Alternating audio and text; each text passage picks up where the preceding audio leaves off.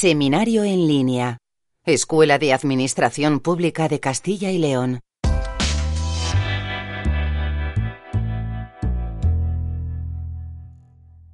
Welcome, welcome, welcome. Bienvenidos a todos. Welcome to everybody. Welcome back. Um, I know that many of you have had class with us before. We're very happy to see everybody. Estamos muy feliz, felices de, de veros otra vez. Um, vamos a hablar, we're going to talk today about conditionals. conditionals. If, if, yes. Um, and conditionals are a very important lesson in the English grammar syllabus in general, but also, of course, in the ability to speak. If you don't know how to make a conditional, you're going to miss out on a lot of information that we are going to share um, with you, but also in movies, in songs, in, in general emails. Conditionals are very typical, so we have to be careful to um, to manage them correctly. So we're going to get started. I know it is cold, right? In many places. In this picture, it looks beautiful and full, but here it's cold, it's wet. It's the perfect moment to be studying English, you lucky people. Yeah, this is a, a great thing to be doing right now. Okay, so let's get started. What are we going to look at today? Okay, a couple of things. We will divide a lesson. First, we will uh, we will study a little bit of the order right? Because people are not always sure what's the right order of a sentence. What do I do? The if in the middle, at the end, in the beginning of the sentence. Where does the if go, right? And then we're going to look at the verb forms. And this, I think, is one of the most difficult parts, right? Um, people struggle with is it the present is it the past is it a future i don't know um, right people speak about the subjunctive and the subjunctive well what was the subjunctive don't worry. If that's your question, please wait because we're going to be studying that together. All right. After looking at the general verb forms, we will look at the more complicated verb forms, the verb forms that are called the mixed conditionals. All right. What is a, a mixed conditional, right? Um, that's what we'll be looking at um, together, like uh, the way that we can we can change the rules once you know the rules and you know how to apply the rules, and you can play around with the rules. That will be the mixed conditionals.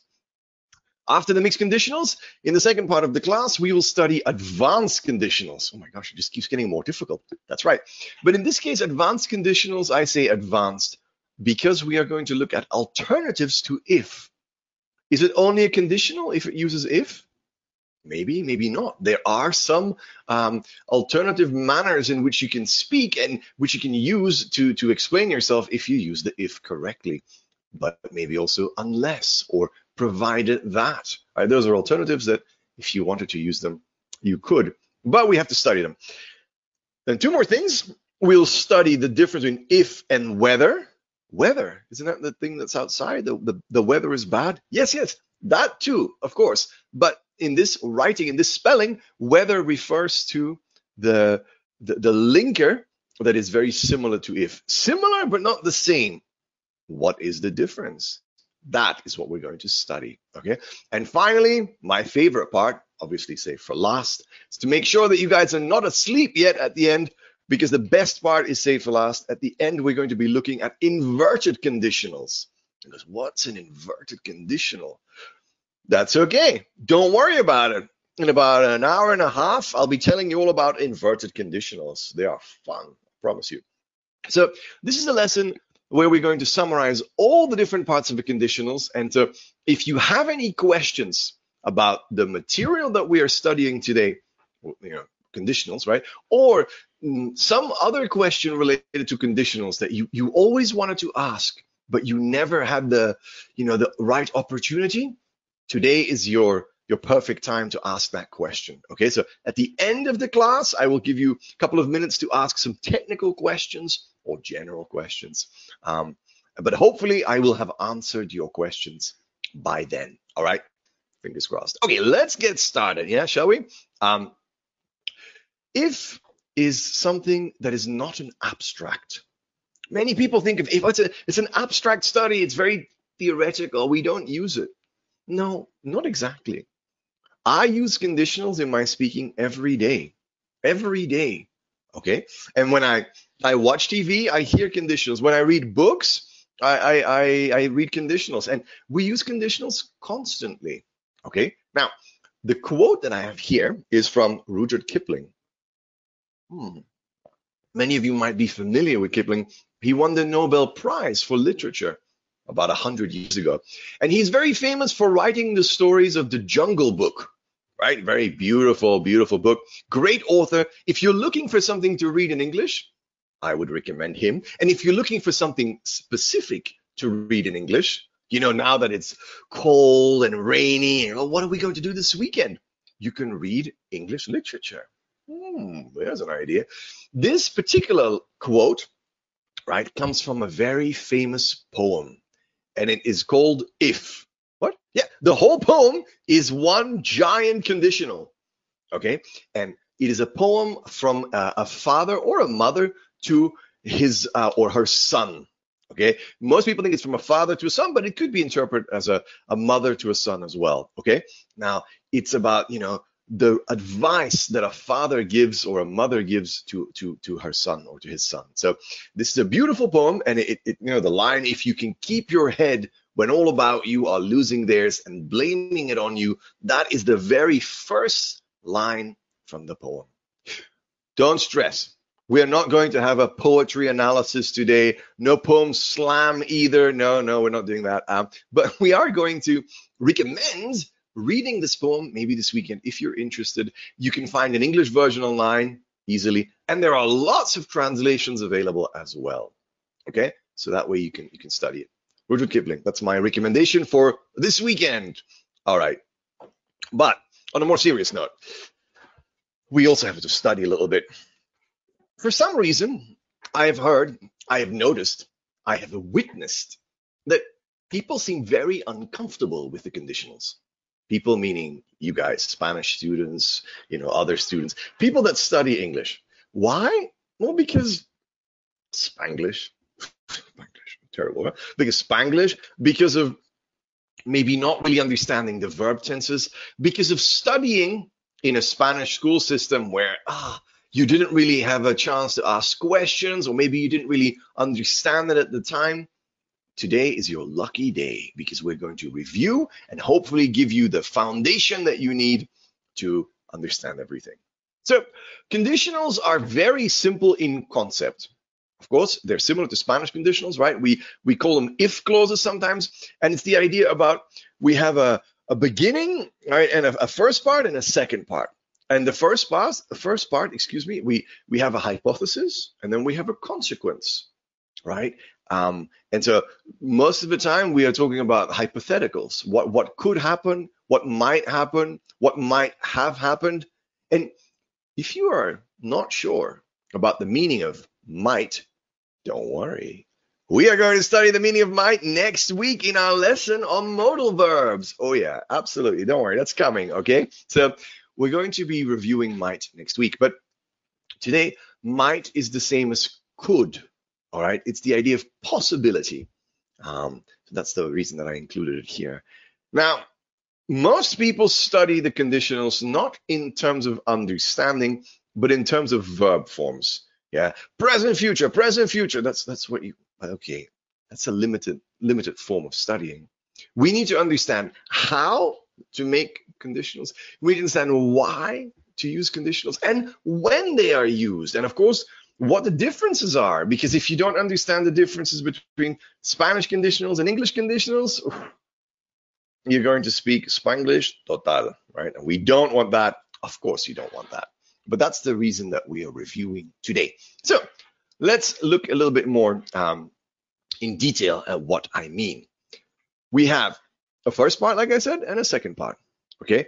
And we call those clauses. Clause, yeah, clause, like Santa Claus, the same clause, yeah.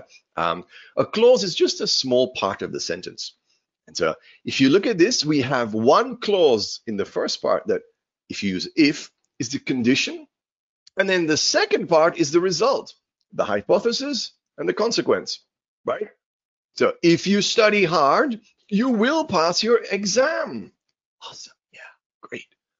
That's, of course, for you guys. Now, notice it's the same as in Spanish, right? That the order doesn't affect the meaning. I can say the same sentence, if you study hard, you will pass your exam. You will pass your exam if you study hard. It's the same thing, right? The meaning doesn't change. And I tell you this because in many in many classes that I've done, I've noticed the students always study the verb tenses. And when they study the verb tenses, they are mostly worried about having the right order. Present, future, present, future, present, future. Mm, okay, yeah, present, future. But if you study it like this, then you're going to say that the second example is wrong. You will pass your exam if you study hard because that's future and then present. Ah, yeah, of course, future, but yes, because the if can be in the middle. Nothing has changed. We have just changed around the sentences, but maybe the rules that you study then don't apply anymore. So you need to understand what we are doing. Okay. Typically, we put if at the beginning, but it doesn't have to be at the beginning. We could put it in the middle as well. One small detail. Notice, please, that if we use if at the beginning, you study hard, we put a comma, right? Oh, comma, yeah, same as in Spanish. We put a comma. If you study hard, comma, you will pass your exam. When I speak, of course, I don't use the actual comma in there. No, but when I um, write, the comma is necessary. And when you put the if in the middle of the sentence, it's not necessary. In fact, it's wrong. Notice when I say you will pass your exam, no comma, if you study hard. Okay, the comma is only necessary if you put the if part at the beginning. All right, all right, all right. So far, I think you understand. Yeah, I think so far this is not too difficult. This is how I get you, right? This is the the first part, the the part that makes you feel like, okay, yeah, I can understand this. So let's talk about conditionals. What kinds of conditionals do we have in English? Well, we have, of course, the four types. Well, actually, three and an extra one. We have the zero conditional, the first conditional, the second conditional, and the third conditional. So one, two, three, and zero. Yeah, so four in total. Um, most people know this, but if you're not quite clear about, you know, what the meaning is of zero, first, second, and third, I don't want you to worry. I'm going to use the names first conditional, second conditional, third conditional today because from a teacher, from a teaching, excuse me, point of view, it makes sense to, to have a name for something. But in reality, in the world, no one is going to ask you, can you give me an example of a second conditional, right? So don't worry if you don't know the names, as long as you understand the rules and the concepts in uh, and of themselves, that is enough. Okay, don't worry about anything else. Now, let's uh, let's have a look at what the zero, the first, the second, the third conditional. What does that mean, right? That's very confusing, perhaps. Well, we'll start with the easy part zero conditionals. Maybe some of you have studied this. Maybe this is new to you. And if it's new to you, okay, pay attention because it's useful. The zero conditional is used to express certainties. Certainties? Yeah, where the probability is 100%. Okay, and that means that you can change the if for when. Okay, um, for example, if I look here at the sentence and I say, when you press the button, the Netflix the Netflix video pauses. Right? Um, I can say the same thing with if. If you press this button, the Netflix video pauses. All right, nice and easy. I can exchange when for if. Now, what is the problem? Well, a lot of students I know have, have said to me in general, I know the conditionals because of the verb tenses. Present, future, present, future. Okay. But if you don't know when you use it or why you use it, just knowing the verb tenses is not enough, right? So consider this. You need to understand not just the verb tense, but also why. And why do we use the first, sorry, the zero conditional? Because we are explaining something under certain conditions. The hypothesis is certain, okay? Um, and that means that it's not really a hypothetical because we're already 100% sure about the outcome. So I can do the same thing with the previous slide, right? So the if can be in the middle or at the beginning for all the conditionals, the zero, the first, the second, the third, right? All the conditions. Now, the conclusion remains the same if environmental changes are considered. Look at that. Yeah, it's the exact same verb tense, present and present. In fact, it's present simple and present simple, not just present, right? This is a zero conditional. It's not as common as maybe a first or a second or a third conditional in terms of, of, of use case. Okay, so the first and the second, the third conditional are a lot more usual, a lot more common. But the zero conditional exists. Okay, also with if. I'm going to leave the zero conditional to the side because it's not the most important one. But if you have questions later on, please ask me if you have any doubts about the zero conditional. Okay, I will give you an opportunity to ask questions at the end. Okay, but we are going to look at oof, a longer conditional, the first conditional. Now, the first conditional, in my opinion, is the most interesting one because it is very flexible. Spanish students always, they know the first conditional. Teacher, teacher, yes, yes, yes, I know the first conditional. It's okay, good. Yes, yes, it is the present and the future. Okay, good. So you know how to use the verb tenses. But can you use it in more than one circumstance? Yes, of course. Maybe, maybe. We will see. One, the first conditional, of course, is used to talk about the future. Yes, that's that's that's very obvious. But we also talk about probabilities. Remember, in the zero conditional, we had an absolute certainty. In the first conditional, we have a possibility, meaning it is possible and you know like there there's a possible right i mean so 50% 60% 40% it's possible that the the the hypothesis is true the condition is possible so if i say if you leave now you will be able to catch the five o'clock train. Yeah, it's it's 424. Atocha is very close. Uh, it's possible. Yeah, maybe where you guys are, the, the train station is close too. It's possible that you you still have enough time to catch the five o'clock train, but only if you leave now. This is the traditional conditional, right? The one that everybody knows, present simple and future with will. Hmm, the future with will, yeah. And here comes the first difficulty. Many Spanish people, maybe you too, you don't like perhaps to use the you'll. Spanish people don't like the contractions. Yeah? You prefer to put every word individually. But in general, we we like to contract. We contract everything. So I would not normally say, if you leave now, you will be able to catch it's grammatically possible, but it's not, yeah, it's not what I would normally say. Okay, so be careful with that. Um, contractions. And when we do con- uh, when we do conditionals, contractions are very typical. Yeah, you will be, you will be. Yeah, um, it's a bit difficult for you guys to pronounce this. So one of the things I recommend doing this weekend is to read Rudyard Kipling, right? If and maybe to practice pronunciation, all right, the, the, the pronouncing of these sentences in the in the lesson here. And when I say pronouncing, I don't mean read and say, yeah, I understand. No, stand in front of a mirror, use your phone to record yourself, and read the sentence with the correct intonation. If you leave now, you'll be able to catch the five o'clock train or the 5 p.m. train. You'll be able to. If you can read that naturally, yeah, you should have no problems or you shouldn't stop anywhere. And then you say, but oh, Matt, how can I check? I want to know if I'm making a mistake or not. Ah, that is easy.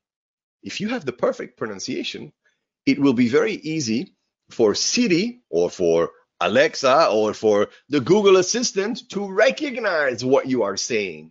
So an easy way to see is, am I am I doing the right pronunciation? Am I pronouncing this correctly? You can use the voice to speech, right? So the speech to text, excuse me, um, to record yourself and to see the letters, uh, to see the, the words that you're saying. If Alexa or Siri or Google Assistant recognizes what you're saying, uh, then you're saying it correctly. But If they don't, it's not technology, it's you. okay, so this is an easy way to practice the contractions and see if you are understandable. Okay, that's just some advice for this weekend. Okay, going back to the next sentence. So if you leave now, you'll be able to catch the five o'clock train. Perfect. Of course, I can change that, right? You'll be able to catch a five o'clock train if you leave now. Yeah, of course. Yeah, that's the that's the the nice, easy change, and it's exactly the same meaning. Okay. Next point, and this is where people go, wait, what? Yes, I can use the present simple if you leave now. But I, it's also possible I can also use the present continuous. What? Yeah, the present continuous. If I'm going to London, I'll take my umbrella. Oh, that is maybe new for some of you. At least I suspect it is. I don't know for sure because I can't see your faces, but I'm imagining a, a very strong reaction here because this is not something that many people learn in Spain, I have noticed. So if I'm going to London, I'll take my umbrella. What's the difference? Well, if you leave now, I'm going to London, both of them are, in fact, in the present, and both of them are correct. The difference I'm going to seems like you are more certain. Okay, there the probability, very carefully, the probability of your your your condition is higher.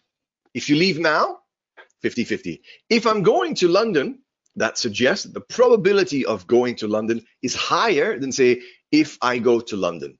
If I go to London, 50-50. If I'm going to London, maybe it's 60% certain or 70% certain right? Not 100%, then I, then I would say the zero conditional, remember? But if I'm 60, 70% sure, maybe I'm going to use the present continuous and not the present simple. Of course. Because I'm speaking about um, the differences between probability, evidently, this is a little bit subjective, right? I mean, maybe I say if I'm going to, and you say if I go, because you're not sure, you're not as sure as I am about going to London. That's always possible. Okay, so leave, present simple, 50-50. Present continuous, maybe 60%. Okay, all right, let's look at some other examples. Oof, oof, look at this. Offers advice and instructions. Hmm, hmm. Look at these. And we go, wait, are these conditionals? Yes, they're conditionals. Of course, they have if. Yes, but what conditionals are they? We can use um, an imperativo, an imperative in the main part, okay, um, to make offers, to offer advice, or to give instructions. No way. Yeah, look, please take another sandwich if you're hungry. I hope everybody here is uh, well fed and that you had a delicious lunch earlier, right? That's what I'm hoping. But I don't know for sure. And maybe you are still a little bit hungry. If that's the case, if you're hungry, please take another sandwich. Huh. Remember? Remember? This is an imperativo. It's not a future. but, but, yes, exactly. I know many people here have learned their whole lives that the first conditional is only the present simple and the future with will. It's not correct. It is a part of it, yes, the present simple and the future with will is a first conditional, but not the only first conditional. There are a lot of different forms of the first conditional that we're going to study. We are studying right now that are not with the future in will. In this case, it's the imperativo, right? The imperative. So look at the other examples, the same thing. If you have a mobile phone, okay, present simple, please check that it is turned off. please don't turn off your phone if you're using your phone right now to to pay attention to the class. If you are using your phone to attend the class, don't turn off your phone. But this is a great sentence, right? If you have a mobile phone present, turn off. Please check that it is turned off. Oh yeah, that's a typical sentence that you will hear at the beginning of the the movie uh, in the cinema, right? Make sure you turn off your phone or you turn at least the the volume off, right? That's useful to know.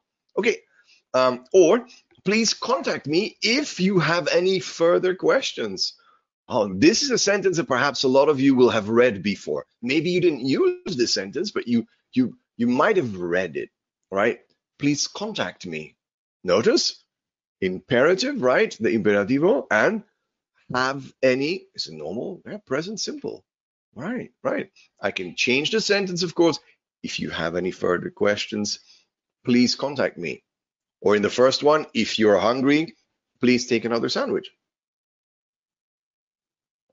Now, many people tell me, oh, but the imperative.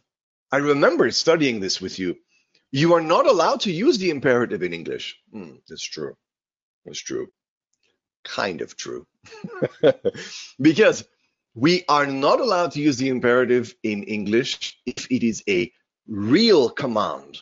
But these are not commands. These are, remember, instructions or offers or advice. Take another sandwich is not an order. Take another sandwich if you're hungry. Sir, yes, sir. No, it's it's advice. It's maybe an offer. Yeah. Someone says, if you have a mobile phone, please check that it's turned off. That's that's instructions, right? Uh, contact me if you have any further questions. That's again, that's an offer, right? So we use the imperative in very specific cases. We do. And one of those cases is with the conditional, specifically the first conditional. Okay. Make sure you remember this. This is a very big part of the conditionals. Very typical. Okay. I hope you are digesting this. I hope you you feel comfortable so far with what we're saying. But I know that this is not easy. So if you have a question, try to remember it, write it down, right? And we will discuss it later on together in the questions and answer session. Okay? Oh my gosh, what is happening here? That's a lot of information. Yeah, I know. Okay, here, what are we doing? We are looking at first conditionals, not zero, not two, not three, first conditionals.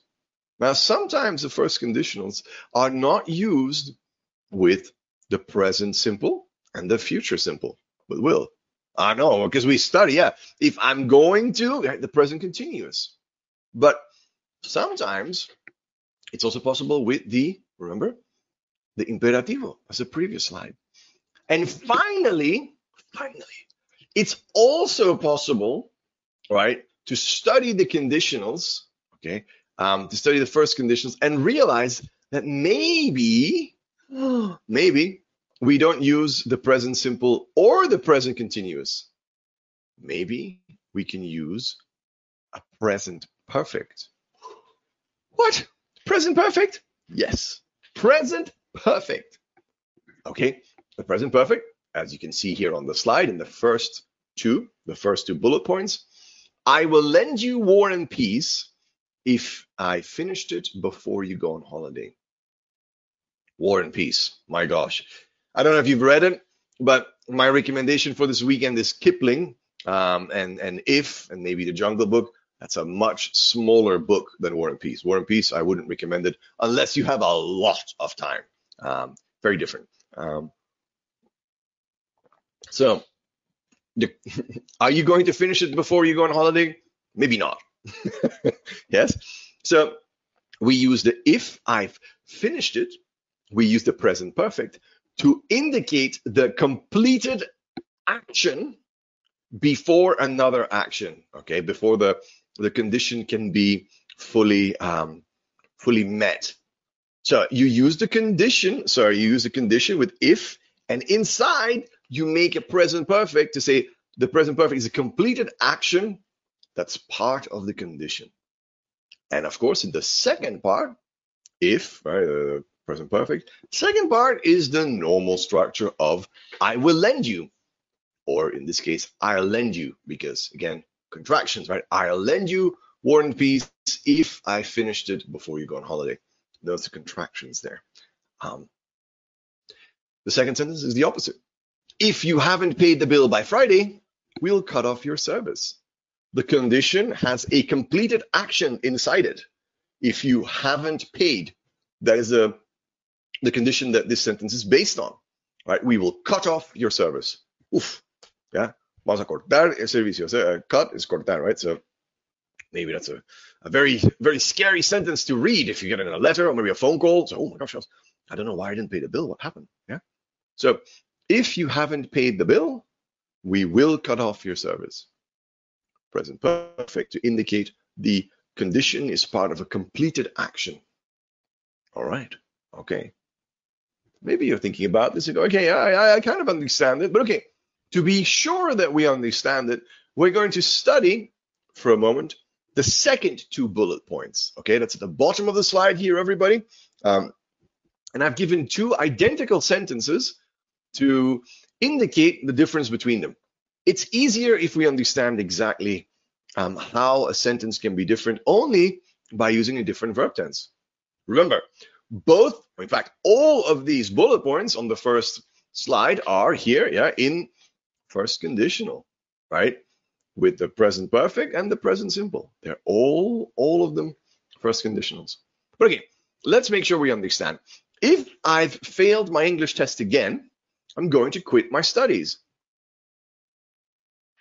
If I use if I failed in the first bullet point, if I have failed, or if I failed, the the and the a linked, right? That indicates that as part of the condition, you have already taken the test. O sea, ya has hecho el, el, el, el examen, right? Okay. Hmm. If I fail, that means that after you are now speaking about after the exam, but before the results. Okay. And if I say it in the second example, if I fail my English test again, I'm going to give up the course. I'm going to quit my studies. In that sentence, you have not yet taken the test. Aún o todavía no has hecho el, el, el, el examen, right? So if I failed, you did it. If I fail, you haven't done it yet. Now that's very different, right? Do you need to use both? Well, not both, but you need to understand both. And you need to understand that when I use if I've failed, that is the message that I'm including, that I have finished the test. And if I don't use that, if I use the present simple, that it's because I'm um, I haven't done the test yet. Right? Right. Okay. Also, hmm, by now, I know that you're thinking about this because you've looked at this and you're thinking, wait, this is different. Yes, in the first part of the sentence, the part with if, you can see that I say, I have failed. Present perfect or present simple, if I fail. But in the second part of the sentence, I'm going to quit my studies. I'm going to. Oh my gosh. Oh, don't worry. It's the future. Yes, but but it's the future with going to. Yep. The first conditional is possible to be used with will or with going to. It's in the future.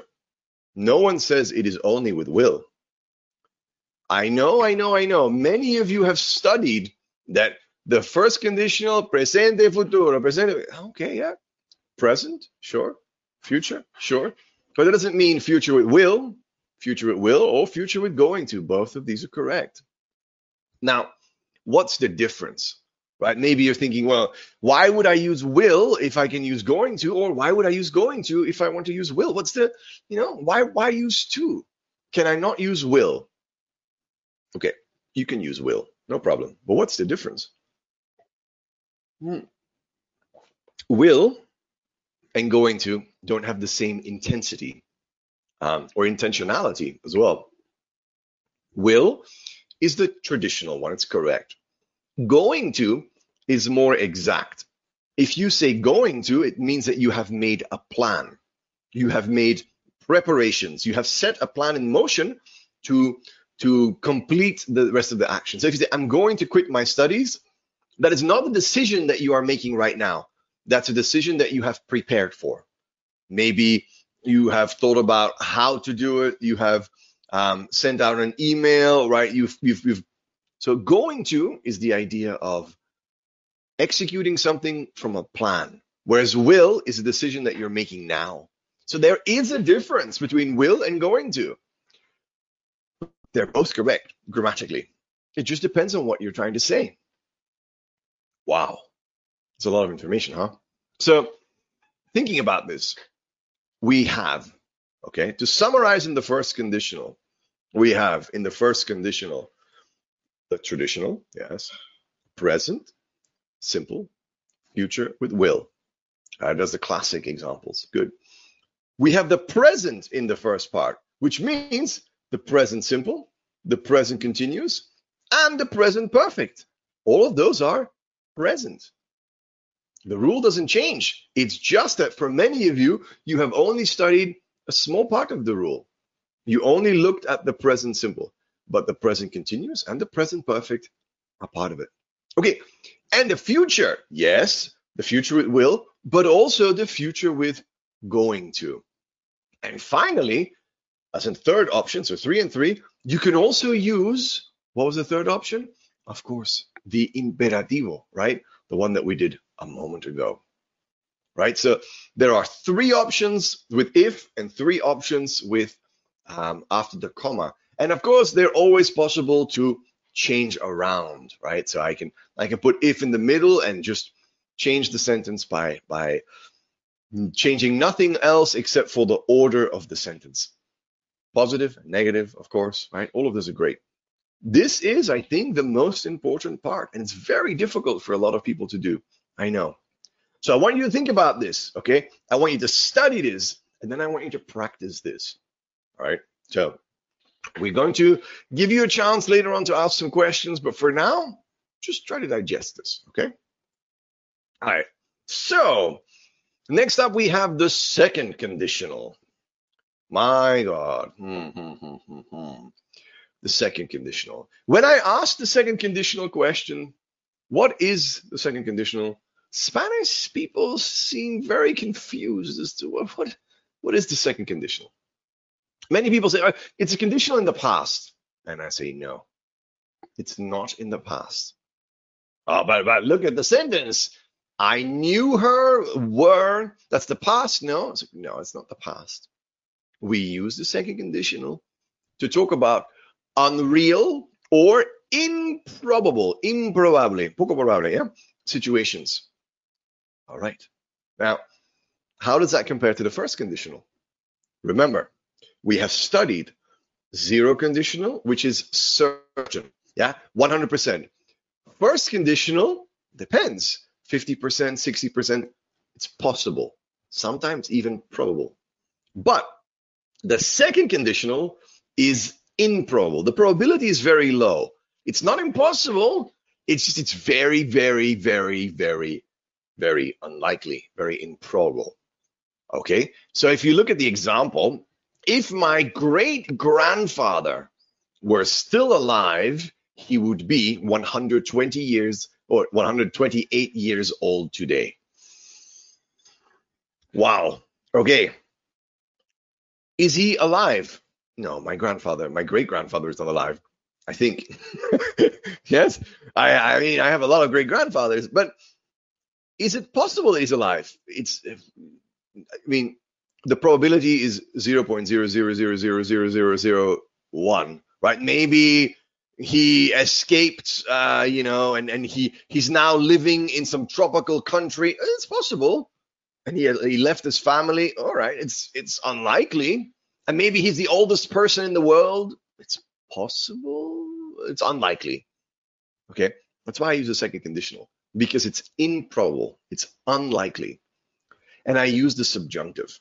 Now, maybe you're thinking, oh, what is the subjunctive? I don't know what the subjunctive is. You know the subjuntivo in Spanish, of course, and many students are confused there. So I use would for the subjunctive. No, no, not would. I'm going to explain it today. If this is your problem, you're not sure about the subjuntivo in Spanish and the would in English, oh, what is the structure here? This lesson is for you. Okay, first, let's see the examples. If my great grandfather were still alive, he would be 128 years old today. So I use in the first part with if, I use a subjunctive. In the second part, I use the conditional. Conditional, of course, in English, is super easy. Como que super easy? Yeah, super easy. Because we have the verb be, the bare infinitive, right? No, to be, be, and I put would. And I say think, and I put would, and I say eat and I put would. It doesn't matter what verb it is. It just uses would in front of it. That's a condicional in English. Oh, in Spanish, yeah. Estaría, estarías, estaría. Oh my gosh, you have so many different tenses, right? Different conjugations. Sorry. Yeah. In English, it's easy. Yes. Would. One word for everything.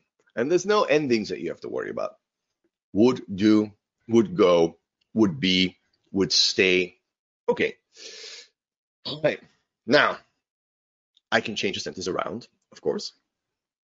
And I can say, I would invite Scarlett Johansson to my next birthday party if I knew her, right? If I knew her. So the same sentence, if I knew her, I would invite Scarlett Johansson to my next birthday party. Same meaning. Once again, you have would invite, the conditional, and then the subjunctive with the if. This is where most Spanish people make mistakes because people use would in the wrong way. Would is the condicional, not the subjuntivo. Now, maybe you don't remember what the subjunctive is in Spanish. Well, if you think about it and you try to translate um, yeah, the sentence in Spanish, okay? Si conociera, conociera, yeah. Is that the past? No, it's not the past. That's the present. That's a present subjunctive. Si conociera, right? I mean, it's a subjunctive. It's right now, but very improbable. So how are we confused with the past simple and the subjunctive? What's the difference? How are they related in English? And in Spanish, they're completely disconnected. The answer is easy. In English, the subjunctive that we use in the conditionals is very special. Okay, it looks identical to the past simple. Okay, let's study that for a moment. The subjunctive. The subjunctive in English is complicated because Spanish students want to understand it from the Spanish point of view. And that's wrong. okay? That's very, very wrong. You got to be careful. You cannot study subjunctive in Spanish and think it's the same in English. It exists, but it's not the same. Let's see how it's different. Well, for one, in Spanish, you have a subjunctive that is very clearly organized with different verb tenses, right? Conociera. If I say conociera to you, everyone here knows, yeah, subjuntivo, of course. In English, we don't have that. We have no special special verb tense that is separate for us, like conociera in Spanish or other verbs, right? No. Instead, what we do is we say, okay, the subjunctive is formed by the first person plural of the past simple. First person plural simple. Okay, the we. We, we, uh, like in French. No, we, no, we, we. Yeah. Um, so the first person plural in past simple. Okay, we. Why do I say the first person plural of past simple? Well, that brings me to point number two.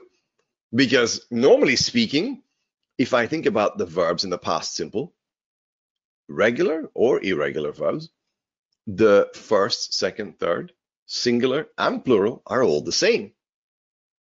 Example a verb, love. Oh, love. I, in the past, think about it. I loved, you loved, he loved, we loved, you loved, they loved. Loved.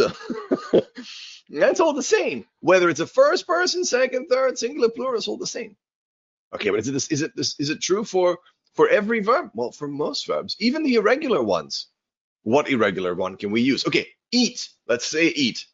I, what's the past of eat? Ate ate. Remember? Yes, of course. I know that's how you do it, but ate, ate. I ate. You ate. We ate. He ate. Ah, it's the same too. So why do I say the first person the past simple? Because in English, only one verb is different in the past simple. Only one. And that verb, of course, is the verb to be. I was, you were, he was, we were, you were, they were. Right? So the verb to be is the only part in English that in the past is conjugated separately. That means, of course, right, that the word were is the only recognizable difference between the subjunctive and the um, the, the past simple. In all the other examples, we are going to use a subjunctive, but it will look like parecerá, so it's a parecer, yeah. Two, it will look like a past simple, but it's not because it looks like a past simple that it's in fact used as a past simple. I'm going to show you how and why that's not the case in a moment. But it's not because it looks like the past simple that it is the past simple.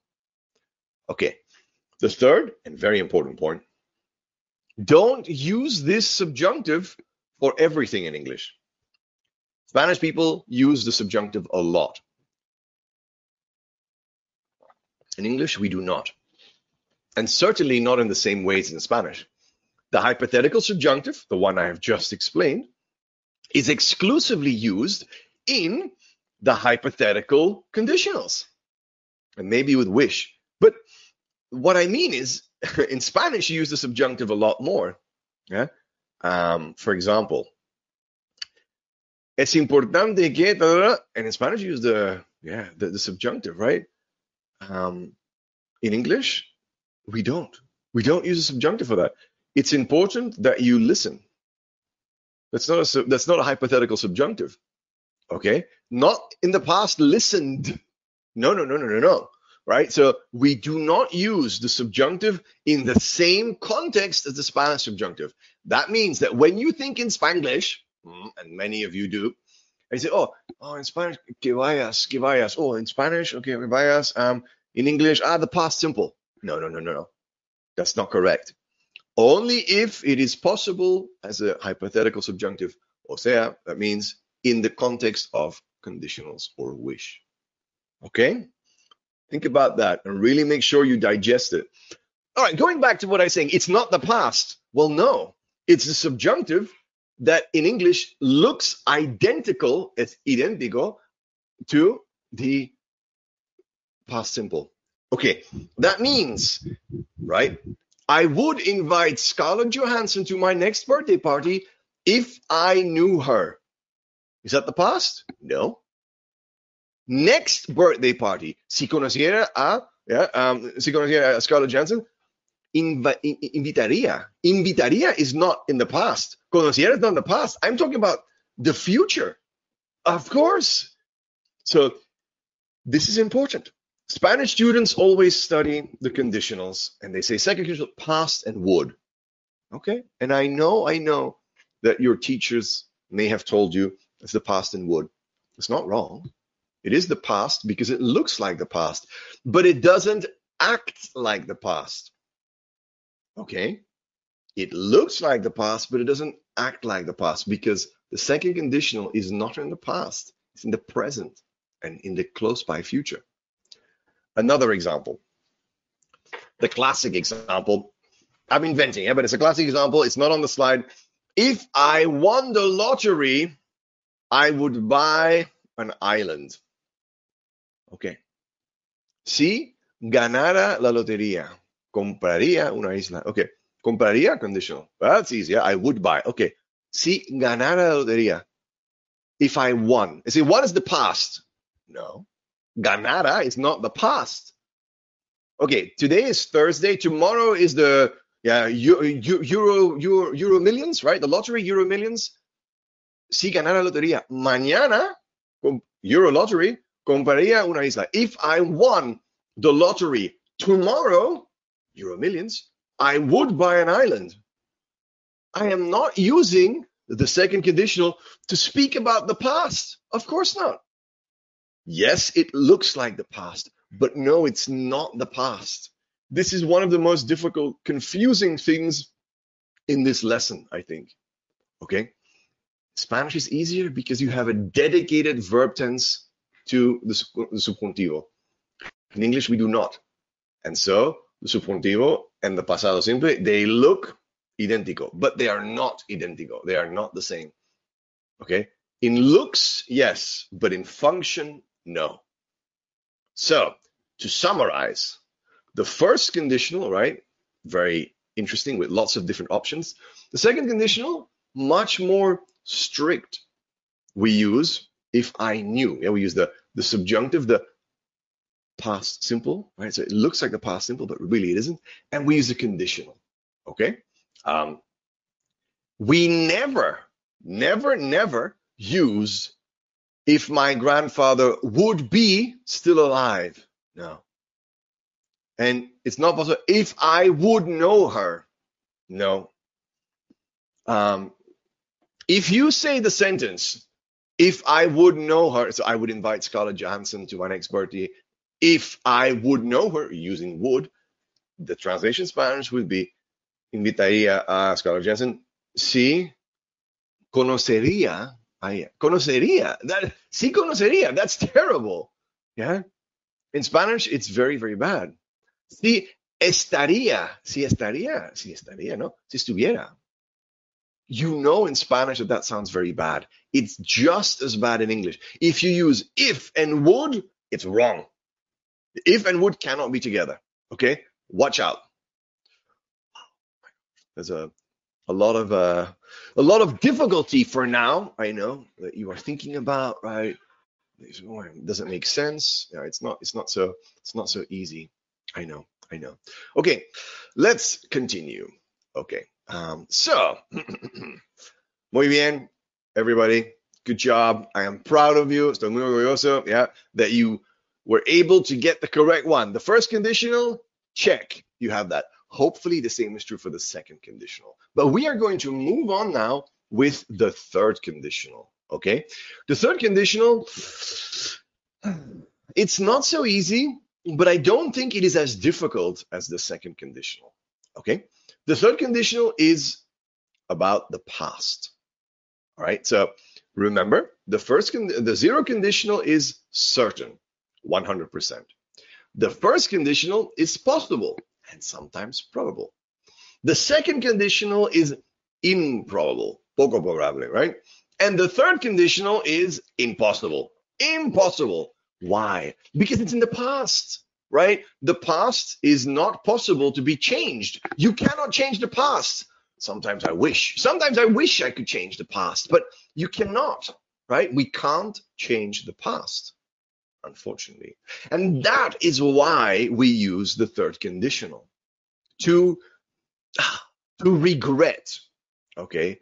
To talk about things in the past and say, oh man, I, I I, I didn't do my homework last night. Ah, stupid. I should have done my homework. If I had done my homework, I would have been able to participate in class. If I had done, that's the third conditional. We use the third conditional to talk about things, like I said in the past, that could have happened, but they did not. Alternative reality, right? The Romans did not continue in Spain. But if the Romans had continued in Spain, we would have spoken Latin, not Spanish. Yes. um, so that is the difference between the second and the third. The second is about the present and the future. The third conditional is about the past. We use the past perfect, sometimes people say, but really it's the subjunctive perfect, right? And we use, of course, in the second part, the would have and then the past participle. Okay, if you prefer to think about it, you can say would and then also the perfect. It's the same idea. Um, okay, so let's look at some examples. If I had known her phone number, I would have called her. I would have called her. So had known, it looks like the past perfect. It's the subjunctive perfect. Remember, yeah? Because it's not había conocido o había sabido. It's yeah, hubiera sabido, hubiera conocido. So in this case, it's a very clear example of the same thing in English. It's the subjunctive perfect, not the past perfect. But remember, they look the same. The past and the and the, um, the past perfect and the subjunctive perfect are the exact same look. So it doesn't matter if you prefer to think about it to study. Hey, it's the past perfect. Okay, but really, it's the subjunctive perfect. Okay, I would have called her. Okay, um, so nice. I would have called her. Habría llamado, right? Habría. I would have called llamado. Okay. In English, the pronunciation is important. You know this because we've done pronunciation practice before. But I would have I don't speak like this. Not normally, anyway. So I don't say I would have. Normally, I will contract and I will say I'd have called her. Yeah. Or I would have. Would and have contracted. Would have called her. I'd have called her or I would have called her. Yeah. Not easy, these contractions. Not easy to understand these contractions sometimes. I know. Um, she would have helped you if you had told her. Notice that the same is still true. I can change it around and the verb tenses stay the same. If, past perfect, and would have, yeah, with um, conditional imperfect, right? Nice and easy. You can't go wrong there. If I had known her phone number, I would have called her. She could have helped if you had told her. Or if you had told her, she would have helped. Now, we can also use, se puede usar, might or could instead of would. She might have helped you. She could have helped you. It's the same meaning, okay? Podría haber. Okay, so this is an extra meaning in there that is sometimes possible but not necessary. Would is just fine. Okay, the third conditional is a typical confusing conditional for Spanish speakers because they all, is it the past perfect and then the would have? Mm -mm. It's best if you remember that if is with the subjunctive perfect, with the past perfect, and then it's would plus perfect. But if you want to change it around, it's still the same. Remembering the order is only useful if you remember the order with if, okay? Because the if can change and therefore the order can change as well. All right.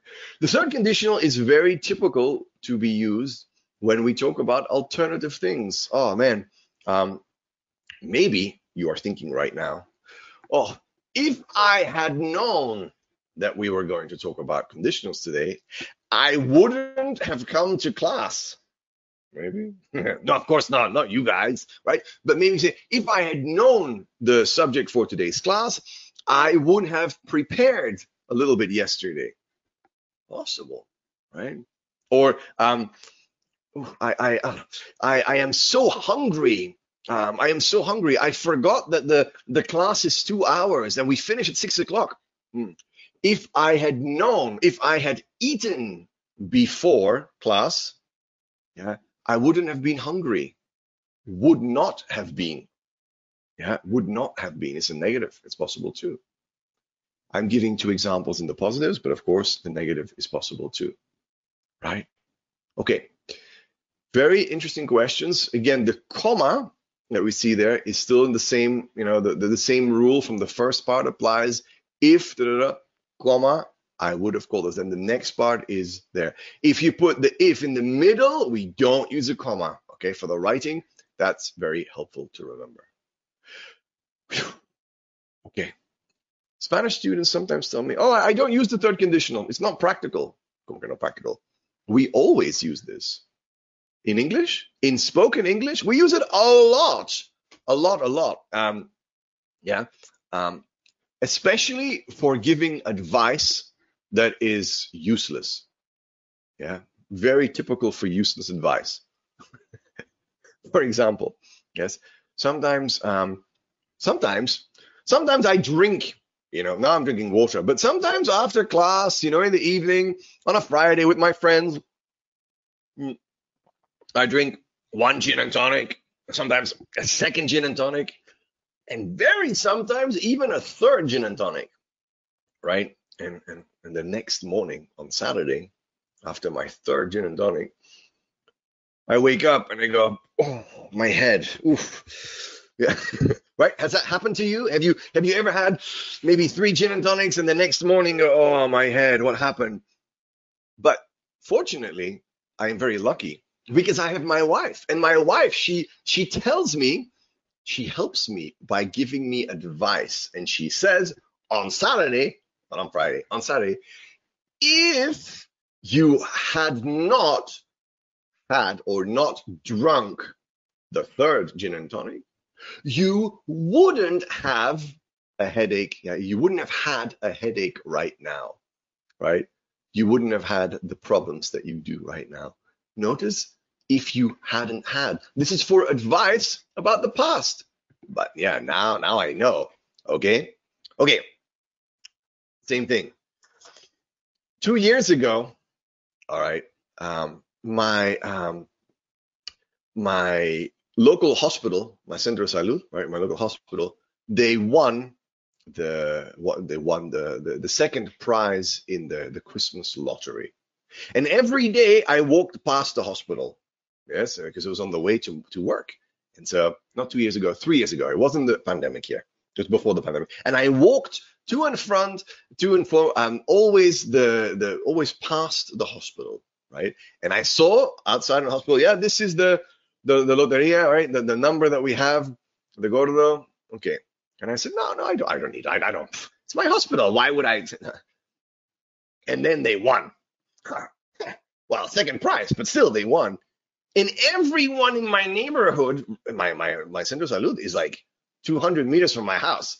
Everyone in my neighborhood was celebrating and champagne, and I thought to myself, oh, if I had bought a ticket, yeah, I wouldn't have been so frustrated right now. I could have been, yeah, very rich. I don't know, very rich, but richer. yes. I think about regret, and that is why we use the third conditional. It's used to talk about regret, about impossibilities, because we cannot change the past. Okay? That's what I want you to think about. First conditional is about the future. Possible and probable. Zero conditional is certain. Remember? First conditional, future, possible and probable sometimes. Second conditional, present and close future, improbable poco probable, right? Possible, but very, very improbable. Third conditional, impossible, the past. Those are the rules. Okay, that's what you have to study. That's what you have to remember. Now, I've given you here a couple of sentences, just, you know, to help you digest, to help you understand, to give you a little bit of context. I'm going to read them for you guys to have, okay? If I had been there, I wouldn't have participated. O sea, si yo hubiera estado ahí, no habría participado. If I had been there, I wouldn't have participated. Okay, useful sentence. She wouldn't have bought it if she had known that. No lo habría comprado si hubiera sabido eso. Mm, yeah. She wouldn't have bought it. Useful sentence as well. Maybe you have thought about this when you you bought something said, "Oh, I, I didn't know that that this was doing that." That's an example of yeah the sentence that you could use in that case. Hmm. Or maybe, maybe you have thought about the next sentence. You would have learned more if you had attended all the classes. Habráis aprendido más si hubierais asistido a todas las clases. yeah. This is something maybe your teacher could tell you, but not you guys, because you attend the classes, you are here, you are definitely not asleep at the moment, right? You're paying attention. So this is not for you guys. But yeah, good sentence. Mm-hmm. Okay, but it's too late now when your teacher tells you this, right? Okay. Next one. Um, if you have, oh, I forgot the F. I'm sorry, people. It's not I you. It's if you, of course, right? My bad. If you had some coins, you wouldn't need change. Coins, monedas. Si tuvieras monedas, no necesitarías cambio, right? Yeah, this is a second conditional. Notice the difference? Yes, yes, it looks like the past, had the past, but it's not the past. It's tuvieras. Ni so, in Spanish, you don't say si tenías monedas, no, si tuvieras hypothetical, right? It's hypothetical. So in English, it's the same. We use the subjunctive. And then an example of the first conditional. There'll be tickets if she goes now. Habrán entradas si ella va ahora. Habrán, yeah? There will be. But I don't say there will be. I link it. There'll be tickets if she goes now. Okay, nice and easy. Next up, if there were a back door, it would be easier to get the piano in. My gosh. All right. Si hubiera una puerta de, uh, puerta de atrás, sería más fácil meter el piano. If there were a back door, that's a, a good word to learn. It would be, sería, right? Hubiera, sería. See, very different. In English. In English, it looks like the past, but it's subjuntivo. In Spanish, very clearly, it's not the past, it's a, a subjunctive. Okay, a first conditional. If the prices don't come down, we will keep renting. Si los precios no bajan, seguiremos alquilando. That's a very a very useful sentence here for many people in Madrid. Right, very expensive now to buy a house. Maybe you have to rent a house instead. It's not easy. So something to consider. Okay, next one. Which one would you have chosen if you had to choose? Choose, chosen, choose. Ah, okay. ¿Cuál de los dos habrías elegido si hubieras tenido que elegir? Ooh, that's a difficult sentence, right? So I'll repeat that. Which one would you have to? So which one would you have chosen if you had to choose? Oof, oof, oof, Not easy. These are useful sentences for you to consider. You can practice them, and it may be a good idea this weekend to practice out loud.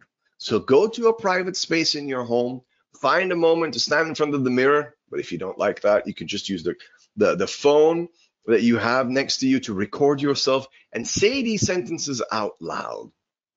If you use these sentences, there's a trick. Okay, it takes what? One, two, three, four, five, six, seven, eight sentences. Eight sentences. If you want to know, am I fluent when I say these? Like I said, you can use Siri or Alexa right, to check. But the second thing you can do is to check with the time. You can time yourself with your chronometer. How? Well, you can read the sentences first in Spanish. Okay, perfect. And you say, okay, eight sentences, only in Spanish, okay? Eight sentences. It takes me, I don't know, three minutes, two minutes. Not too fast. Normal speed for you. Okay. Now, can you read the same sentences perfectly without making a mistake, without stopping anywhere in two or three minutes? If you can do that, you have fluency. And if you can translate them, you are perfect. But of course, that's a lot more difficult. I'm just focusing on the pronunciation. But if you want to practice, you can use a translation exercise as well at home. Anyway, moving on, we're going to switch from the third conditional to mixed conditionals. Now, what are we talking about with mixed conditionals? Well, mixed conditionals are not very easy. Mixed conditionals are mixed, mezclado, right? It's very easy. Um, in in in the name, what does that mean in reality? Basically, it means that we mix the second conditional and the third conditional. All right, and it means that perhaps the um, the consequences are in the past, or the the the hypothesis in the past, and the consequences are in the present. For example, all right. And it's the same as in Spanish. So this means that for most people, this is not a super difficult part to understand, at least. Okay. And we're going to have a look here what that means. Okay. Mixed conditionals. Let's do an example. If Bob weren't so lazy, he would have passed the exam easily. Oh, Bob, what were you doing? Right? Okay. what would be the translation? Si Bob no fuera tan vago, habría aprobado el examen. Fácilmente. Hmm. Si Bob no fuera. Okay, look at that. Fuera is in the present. Habría aprovechado, apro aprobado, sorry, is in the past. Hmm. What happens? Yeah. So we do a mixed conditional. It's the same as in English, right? So and I can change it around the same way. He would have passed the exam easily if he weren't so lazy. Right? We use a different part in the different uh, different mix in the beginning and in the end of the sentence, right? So the beginning is the second conditional, the end is the third conditional. If in the second conditional, he would have in the third conditional right? That's the the mixture there that people find a little bit more difficult to to understand, but it's very similar in Spanish, right? Um, and we can use a lot of examples. We'll do another example right now. Let's talk about Brian. Brian's not here today. But Brian was with you last week, and he will be back with you, not next week, but the week after, because next week is my turn again. But in two weeks, Brian will be back. And Brian sometimes dreams about winning the lottery. Oh, don't we all? Now, think about it. If Brian had won the lottery last year, ujú, si hubiera ganado la lotería el año pasado, okay, okay, he would be in the Bahamas now. Estaría en las Bahamas ahora, obviously, right? If he had won, he would be. Hmm, interesting, right? Notice that in this case, the if is in the third conditional, and the he, the after the comma, is in the second conditional. In the first example, it's second, third. In the second example, it's third and second. Both of these are possible. What's the difference? Well, in the first, we are speaking about the condition. So the condition, the hypothesis, is permanent. If Bob weren't so lazy, Bob was lazy yesterday, Bob was lazy today, and Bob is lazy today, and Bob probably will be lazy tomorrow. Bob is always lazy. Bob lazy is the conditional is a condition for now. Pass the exam is in the past. Yeah. Condition now, consequence in the past. Okay. The opposite is true for the second example. If Brian had won the lottery last year, condition in the past, he would be in the Bahamas right now. That means that the consequence, the result is in the now. Right? Imagine if you had studied English perfectly, if you had lived for 10 years in London, you would not be in this class right now. Consequence in the past. Uh, so condition in the past, consequence in the present. Right? Of course. So this is something that we can um, we can use. Mixed conditionals, they give us alternative consequences, right? So it's it's a little bit more flexible. They are not as common as the first, the second, the third conditional, but they do exist. And when you see them, I don't want you to panic. You go, wait, wait, that's wrong. No, no, this is perfectly fine. Um, yeah, so it's it's not wrong to use it like this. Um, we use these these uh, we use these sentences, and they are just fine the way you see them like this. Okay. Next time you recognize a third conditional with a second conditional or second conditional with a third conditional, you will remember, hey, yeah, this is a mixed conditional. Now I know what that means. They're very useful for uh, building a story. Okay, let's look at the next part. Now, I mentioned earlier alternatives to if. Some of us, we, we always sound the same. I sometimes have that same problem. If, if, if, if, if, if, if, yeah, okay, if is right, it's possible. Okay, you can say if, but you don't want to say if all the time. Maybe you want to use something different, right? Maybe you want to say an alternative. But what is a good alternative for if? If is a very standard word, and I know that you're comfortable with if. Well, the easy word that we're going to look at first is unless, a menos que. Okay, salvo que. Um, so we say in English that unless is used with the meaning of except if. All right, so and we use it with the present. Okay, so that's important. So you can't travel on this train unless you have a reservation. A menos que. Yeah. No puedes viajar a menos que. So, yeah, salvo si, yeah, salvo que. So it's the idea of except if. And I can use the exact words except if in the same sentence. You can't travel on this train except if you have a reservation. Okay. Now, unless it rains, I'll pick up. Oh, also, I'll pick you up this evening at six o'clock. It's raining, so I'm not picking you up. That's not true. Right? But unless it rains, I'll pick you up this evening at six o'clock. Huh. Okay. Okay. Um, except if it rains, I, I'll pick you up. So that's the first conditional, right? But notice, I don't say unless it will rain. Why not? Because it's a first conditional.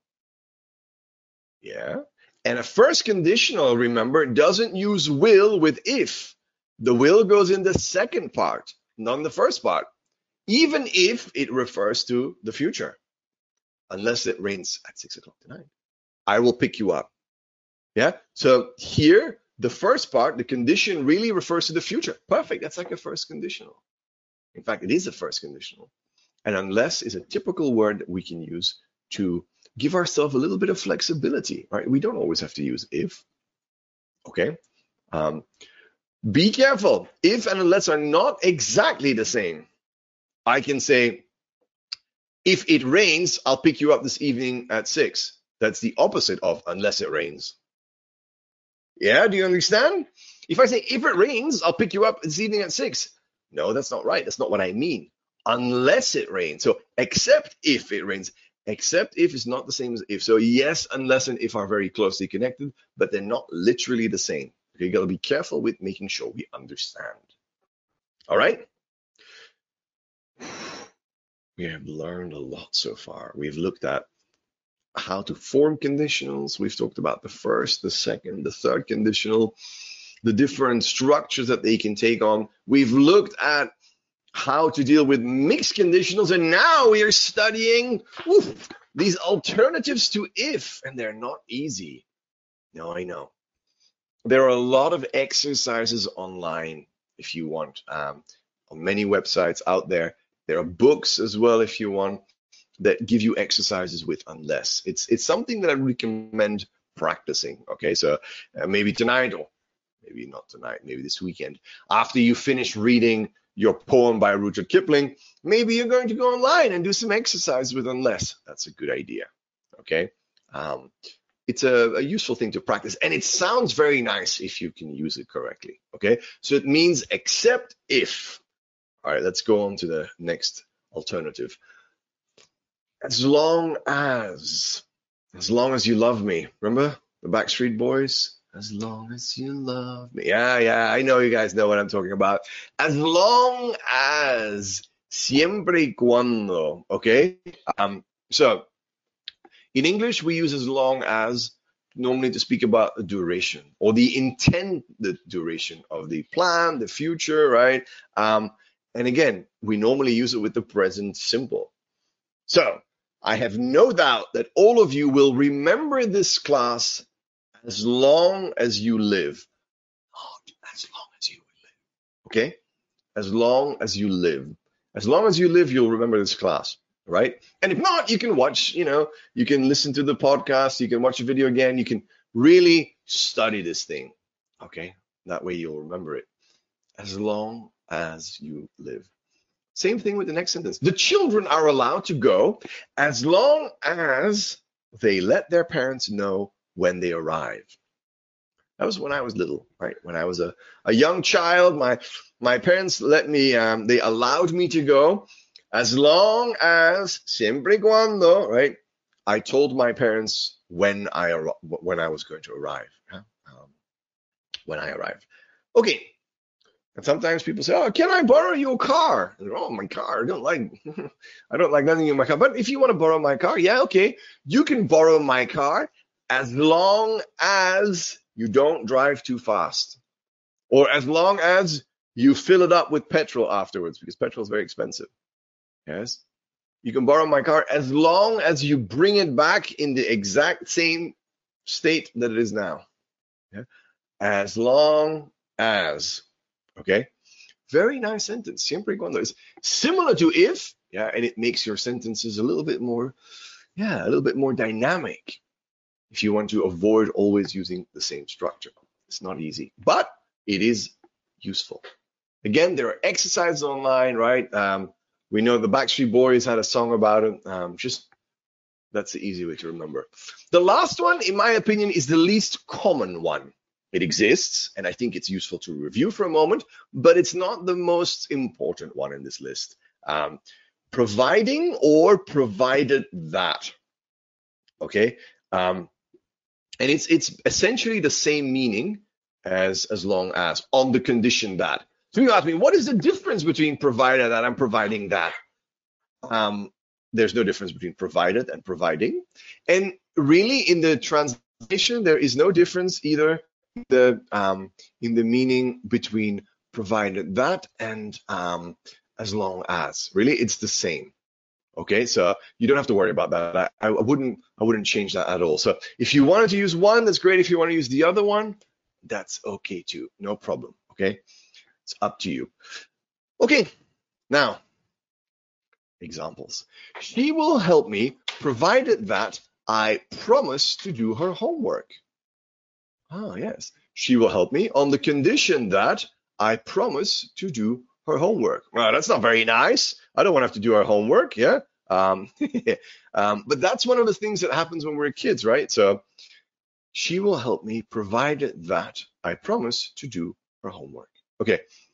Providing that you went to the party, I would go as well. As long as you went to the party, I would go as well. Okay.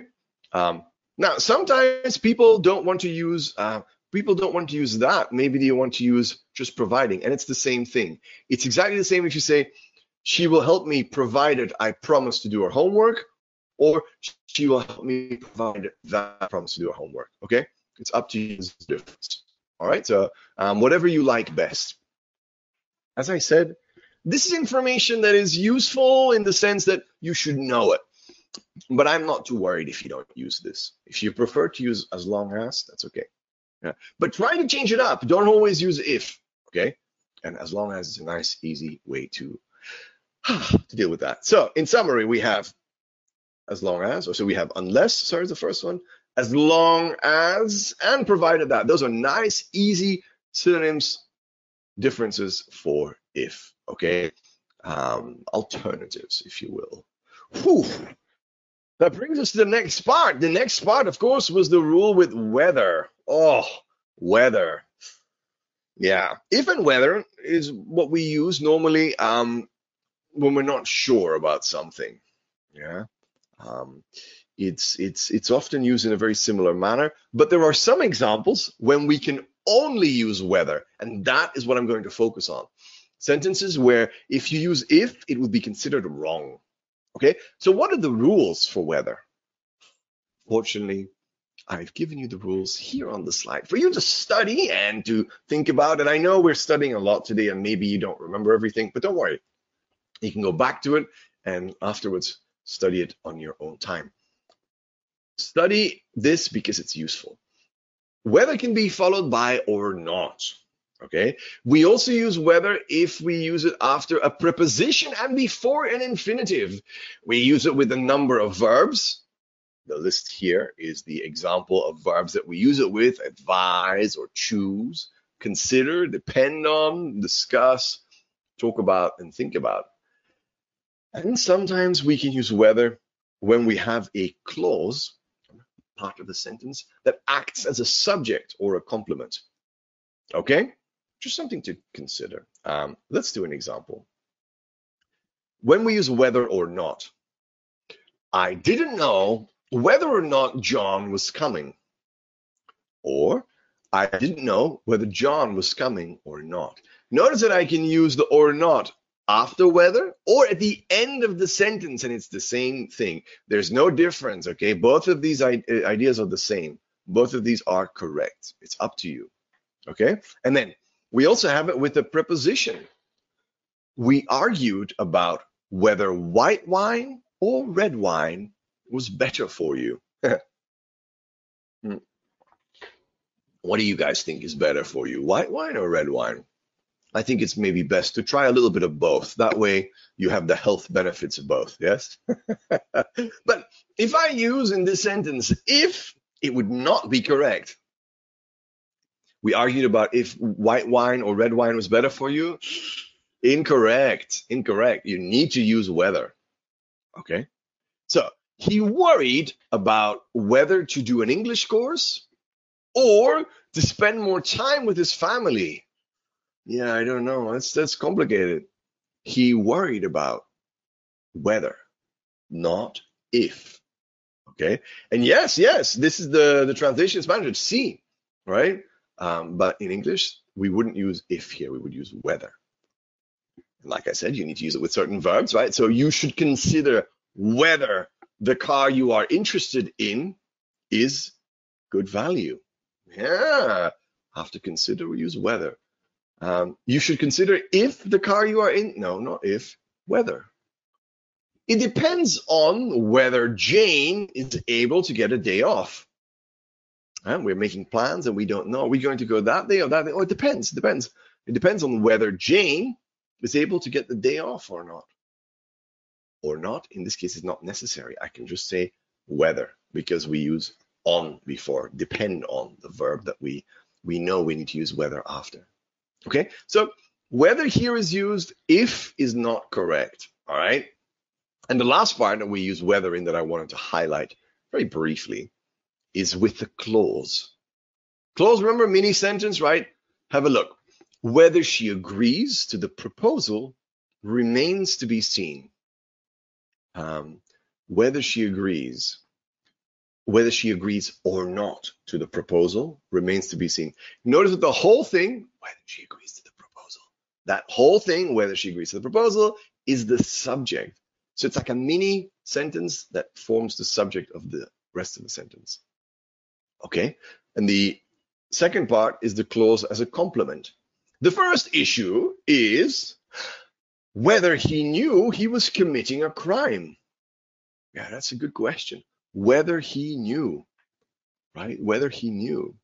First issue is whether he knew. That's not that's not easy at all, right? Um, why do I say whether?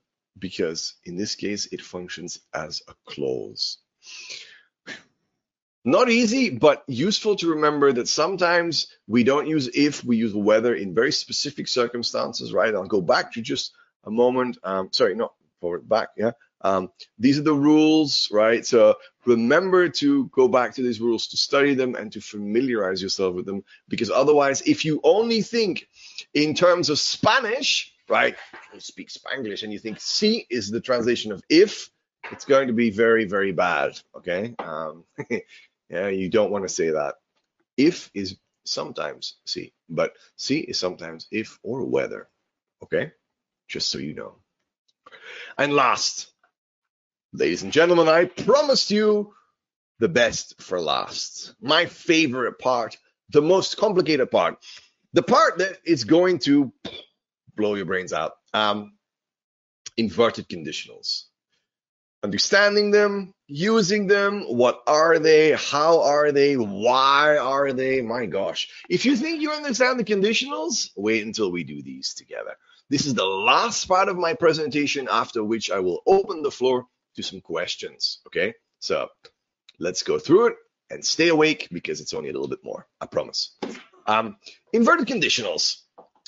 Okay, I know that you know the conditionals. I said that before. I know that you um, you maybe don't love conditionals, but you know that they're important.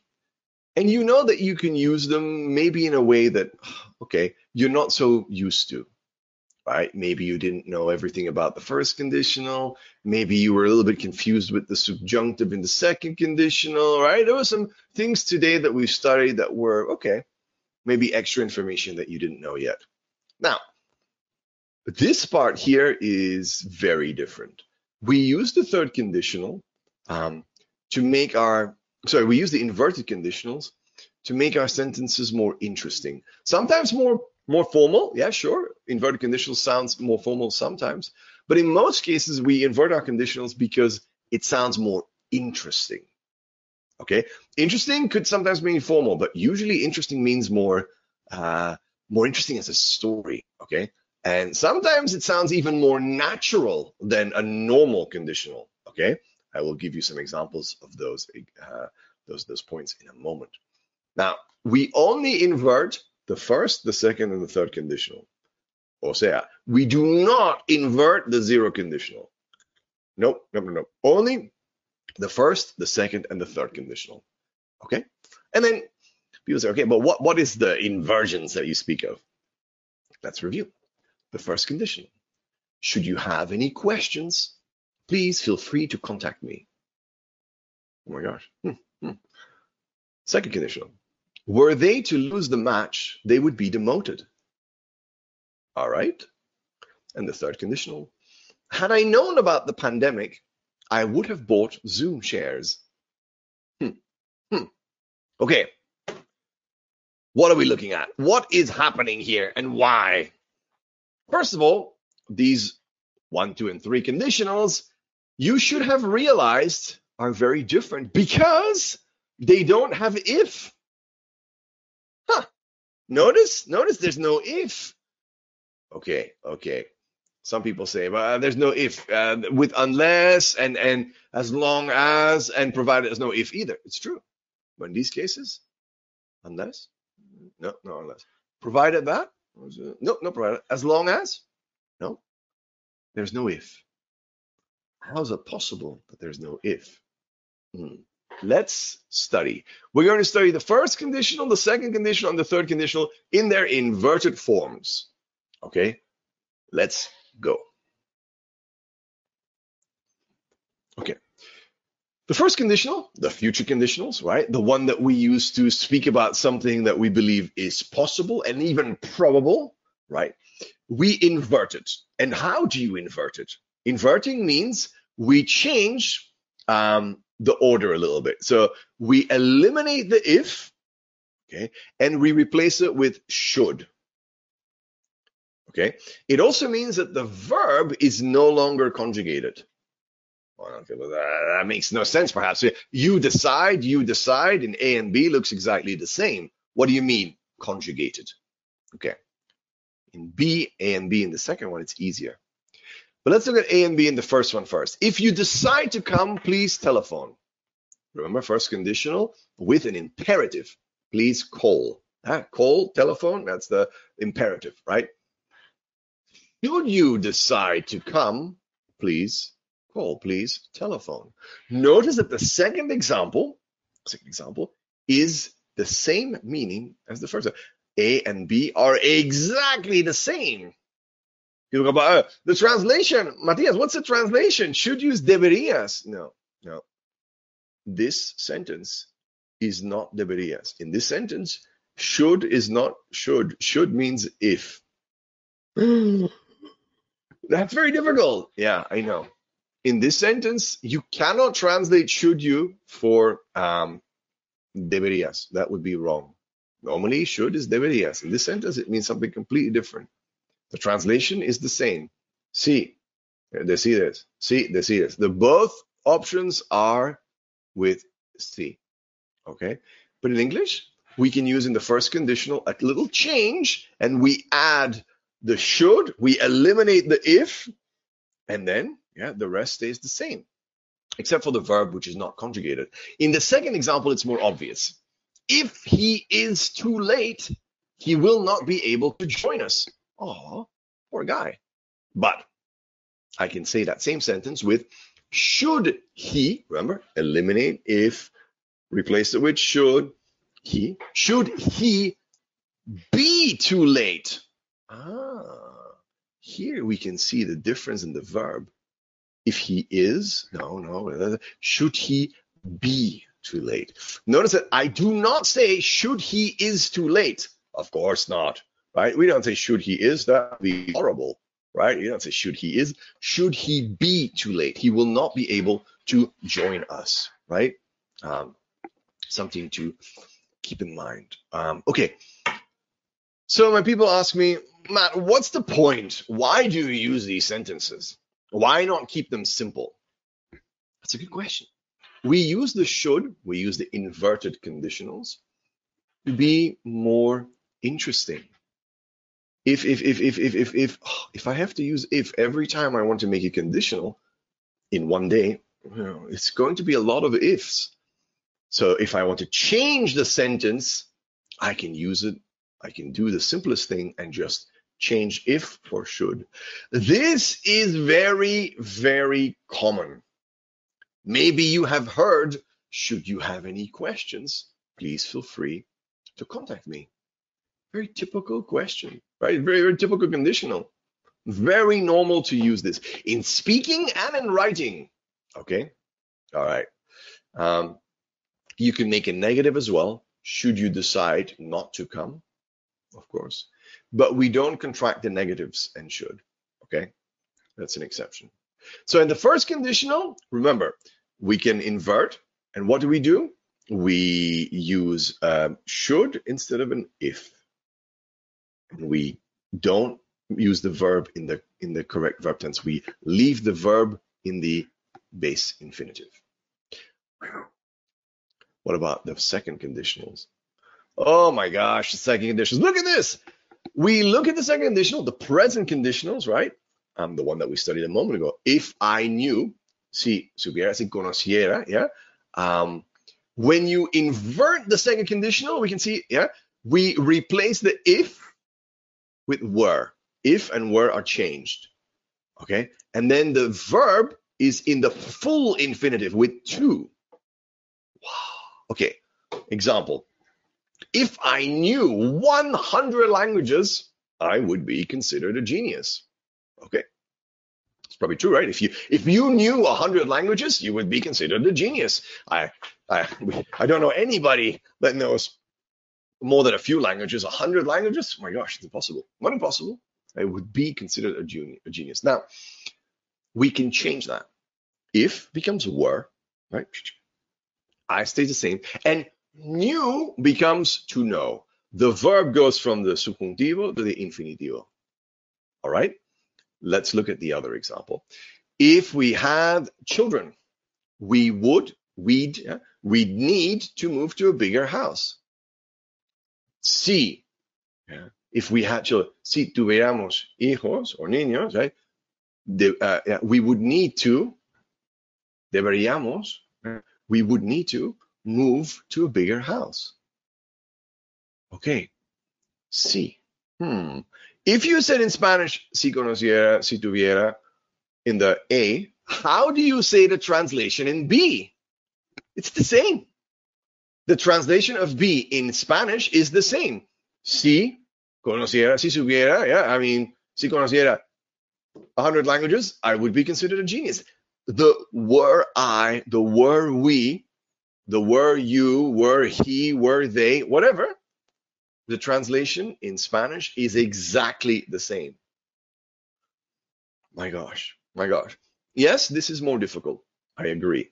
That's why it's last. It is called the inverted conditional because we change the order. Yeah, we put the verb before the subject. Were is before the subject. Should in the previous one is before the subject. People go, wait, does that mean it's a, does that mean it's a question? Right? If it's a verb at the beginning? No, no, no. It's not a question. Questions are possible, but questions invert would and I. The second part, not the first part. Think about it. Would I be considered a genius if I knew 100 languages? Or if I knew 100 languages, would I be considered a genius? Notice that the, the inversion, yes, happens with would and I, or would and he, or would and we. And that is the question. If you invert the part in the first part with the if, and you eliminate the if, you're making an inverted conditional, not a question. So, is this common? Well, the first conditional, yes, for writing and for speaking. The second conditional, uh, less common. Honestly, it's less common. It's mostly used for writing. This conditional, the present conditional, the second conditional, improbable conditional, right, is used mostly for the writing. Okay, um, but some people say it. I, I've said this. This is definitely not a something that you will never hear. But if you're studying and prioritizing, this is not the most common one. Okay, one more, one more. The third conditional, but in the inversion. My gosh. Okay, now, when you invert the third conditional, the if is eliminated and replaced by had. Huh, what does that mean? Well, look, look. We see here, yeah, if he had understood the problem, he wouldn't have committed those mistakes. Si hubiera uh, uh, entendido, eh, si se hubiera entendido el problema, yeah, no habría hecho estos errores. Si hubiera entendido. Okay. Um, hmm, hmm. Had if he had understood the problem. In English, the inversion in the past conditional, the third conditional, is simple we invert, we eliminate the if, and you invert the had and the he. They go in the different position. Yeah. Had he understood the problem, he wouldn't have committed those mistakes. The next part doesn't change, right? But had he understood the problem, he wouldn't have committed those mistakes. See, hubiera entendido. So notice that in the A and B, the translation in Spanish is exactly the same. Exactly the same. Okay. There's no difference in, in Spanish. The translation is si hubiera entendido. But in English, uh, we have the had. Okay. The same thing for the next sentence. If I had known it was her birthday, I would have bought her a gift. Had I known it was her birthday, I would have bought her a gift. Si hubiera sabido que era su cumple, habría comprado un regalo, right? And it's the same in the same, second sentence. Si hubiera conocido, si hubiera sabido, sorry, yeah, um, habría comprado. So the, the, the sentence is exactly the same. So why do we do it in English? Is it because we want to create an exclusive club for native speakers, right? And we want to make it very difficult for Spanish learners and for people studying English? Mm, no, no. The third conditional, the first conditional, second conditional, the inversions are used because they give us flexibility. If you use the inverted conditionals, you are more flexible. You don't always have to say had. You said you don't sorry, you don't always have to say if. And in fact, okay, if you think about it, if if yeah, if you think about it, sometimes the inverted conditional is easier than the original conditional. And you're probably think, ah, easier. no, no, no, but I'm going to give you an example. In Spanish, si hubiera tenido más tiempo, lo habría hecho. ¿Eh? Si hubiera tenido más tiempo, lo habría hecho. Okay. In English, if I had had more time, I would have done it. If I had had more time. My gosh, that's not easy. If I had had more time. If I had had, it sounds like you're sick. If I had had more time. We don't want to say if I had had time. That's uncomfortable for me. That's uncomfortable for you. That's uncomfortable for everybody. We don't want to say if I had had more time. Of course, I can contract if I had had more time, but you don't like the contract, right? If I'd had more time, it's possible. The easiest thing for me to do is to invert. If I had had, remember inversion third conditional, eliminate the if, change the subject and the auxiliary verb. Had I had more time, I would have done it. Notice that it's easier to say it. I want you to say it out loud at home. Think about it. And I know that maybe you can't talk right now, but try to pronounce, okay? If I had had or had I had. Had I had is so much easier. It's true for everybody, for speakers of English natively and for learners of English. It's difficult to pronounce if I had yeah? So that is the reason why, in fact, the third conditional the inversion is very common. Many, many people invert the third conditional. And okay, that makes it difficult, of course, for you to do two things.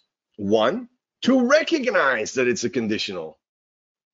Many students of English, you need the if, yeah, like a like a trigger word. If you hear if, you know it's a conditional. And without if, maybe you don't recognize that it's a conditional. But hopefully, after today's class, you realize that you can have a conditional without if. Maybe if it's in the inverted conditionals, it doesn't have if. Maybe if it's using unless or provided that, or even, um, you know, the other one, as long as it doesn't have to have if. In general, if is the most common word to have the conditionals, but it's not exclusive. And yes, in general, you have studied the conditionals, I know. But today was a summary of all the things that maybe you had not studied yet. And it put together everything that you should know, que deberías conocer. Because now, after today's lesson, you have had everything about the conditionals. Hopefully, you understood what I said. Hopefully, it made sense, right?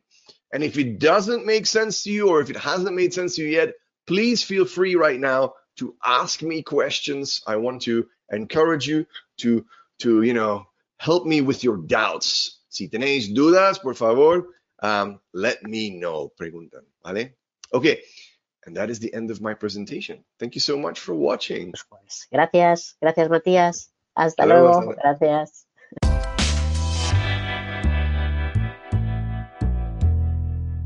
Escuela de Administración Pública de Castilla y León.